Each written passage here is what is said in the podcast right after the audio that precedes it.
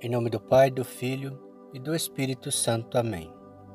Meus queridos irmãos, da fé em nosso Senhor Jesus Cristo e Maria Santíssima, hoje, último dia do mês de julho, dia 31 de julho, a Igreja celebra o dia de Santo Inácio de Loyola, grande santo da Igreja Católica. Com seu exemplo e testemunho de vida, nos inspira, nos dá força nos dias de hoje. Vamos, com fé e devoção, ouvi a história desse grande santo. Seu nome de batismo era Iningo Lopes de Loyola. Nasceu em 1491, numa família rica, nobre e cristã, na cidade de Aspeitia, pertencente à província basca de Guipúzcoa, Espanha. Era o caçula de treze irmãos. Sua educação foi toda voltada para fazer dele um aristocrata. Por isso, ele cresceu no meio do luxo da corte.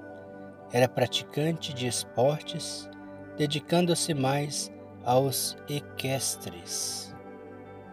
No ano de 1506, sua família, Lopes de Loyola, prestava serviço ao tesoureiro do reino de Castela, chamado João Velásquez de Coelar e quem Iningo era parente. Um ano depois, Iningo foi feito cortesão e pajem no grande castelo desse tesoureiro. Lá, estudou e adquiriu grande cultura, tornou-se excelente cavaleiro e passou a apreciar as aventuras militares. Por seu temperamento, valorizava mais o orgulho que os prazeres da luxúria. Dez anos mais tarde, em 1517, aos 26 anos, Iningo abraçou a carreira militar. Como tal, foi prestar seus serviços a outro parente muito importante, conhecido como Duque de Nagera. Este era nada menos que vice-rei de Navarra. Iningo defendeu seu parente real em inúmeras batalhas, tanto militares quanto diplomáticas. Aconteceu, porém, que no dia 20 de maio de 1521, a batalha, a bala de um canhão mudou sua história. Esta causou-lhe um grave ferimento na tíbia da perna esquerda, quando ele lutava defendendo a cidade de Pamplona. Por causa desse ferimento, Iningo teve que ficar um longo tempo em recuperação. Esse período, por acaso, deixou de ler romances de guerra e infantaria e começou a ler livro sobre a vida de vários santos e sobre a paixão de Cristo. E assim a graça de Deus o tocou.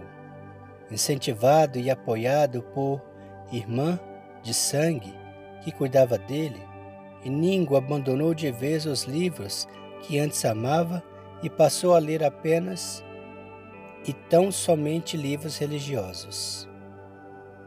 Uma vez curado, decidiu trocar a vida militar pela dedicação a Deus. Um gesto marcou a decisão de Iningo. Ele foi à capela do santuário de Nossa Senhora de Montserrat e lá deixou sua espada pendurada no altar. Tendo feito isso, deu as costas ao mundo, à corte e às aparências. De 1522 a 1523, retirou-se, passando a viver numa caverna em Manresa. Vivia vida de eremita e mendigava para sobreviver. Passou esse tempo em penitência e solidão. Passou por sérias necessidades. Por outro lado, esse período foi bastante fértil.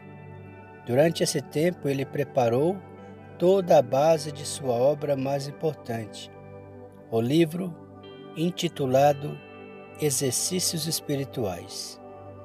Do campo de batalha, Iningo assumiu a grande batalha espiritual, indo depois estudar filosofia e teologia nas cidades de Paris e Veneza.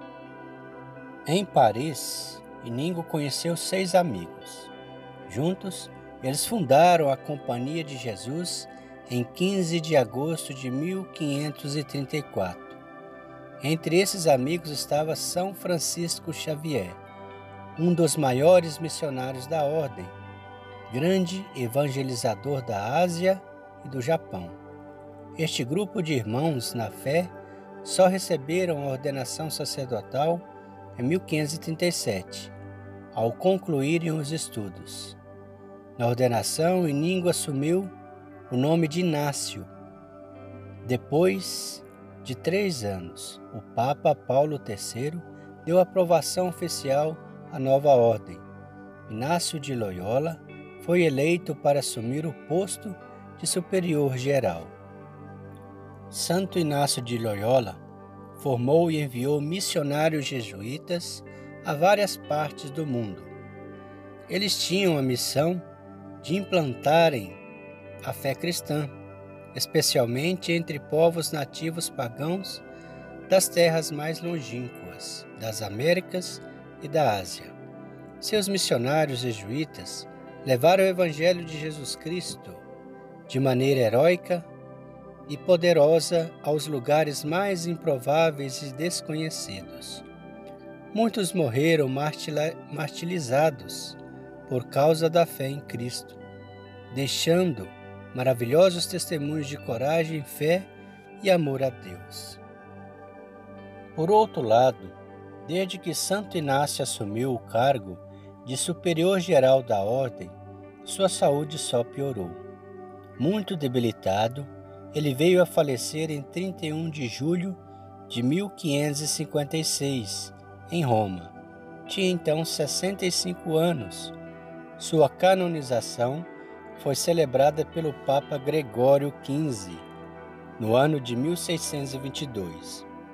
Em 1922, o Papa Pio XI o declarou padroeiro dos retiros espirituais. Santo Inácio de Loyola contribuiu enormemente para a Igreja e para a humanidade. Sua busca interior, interior trouxe revelações e afirmações que vêm se confirmando sempre atuais. Ele tocou o cerne da pessoa humana. Santo Inácio de Loyola compôs uma oração muito bonita que pode ser rezada individualmente é, pós-comunhão.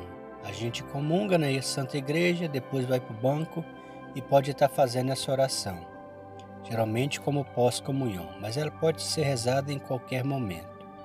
Chama-se Alma de Cristo e diz assim: Oremos. Alma de Cristo, santificai-me. Corpo de Cristo, salvai-me. Sangue de Cristo, inebriai-me. Água do lado de Cristo, lavai-me paixão de Cristo, confortai-me. Ó bom Jesus, ouvi-me. Dentro de vossas chagas escondei-me.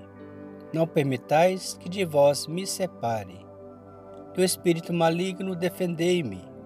Na hora de minha morte chamai-me e mandai-me ir para vós, para que vos louve como os vossos santos, por todos os séculos. Amém.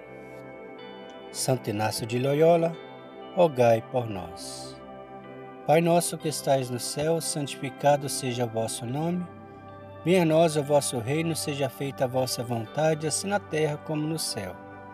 O pão nosso de cada dia nos dai hoje, perdoai as nossas ofensas, assim como nós perdoamos a quem nos tem ofendido, e não os deixeis cair em tentação, mas livrai-nos do mal. Amém. Ave Maria, cheia de graça, o Senhor é convosco. Bendita sois vós entre as mulheres, bendito é o fruto do vosso ventre, Jesus. Santa Maria, Mãe de Deus, rogai por nós, pecadores, agora e na hora de nossa morte. Amém. O Senhor nos abençoe, nos livre de todo mal e nos conduz à vida eterna. Amém. Em nome do Pai, do Filho e do Espírito Santo. Amém.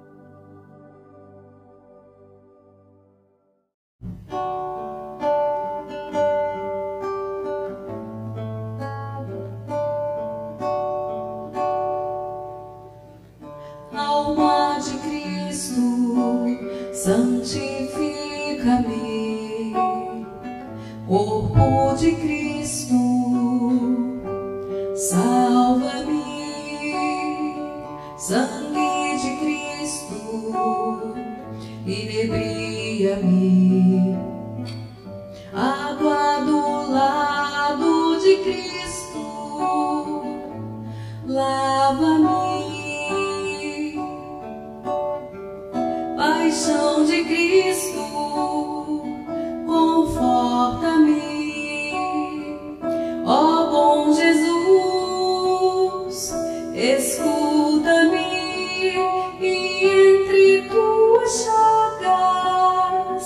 Esconde-me, não permitas que me afaste de ti.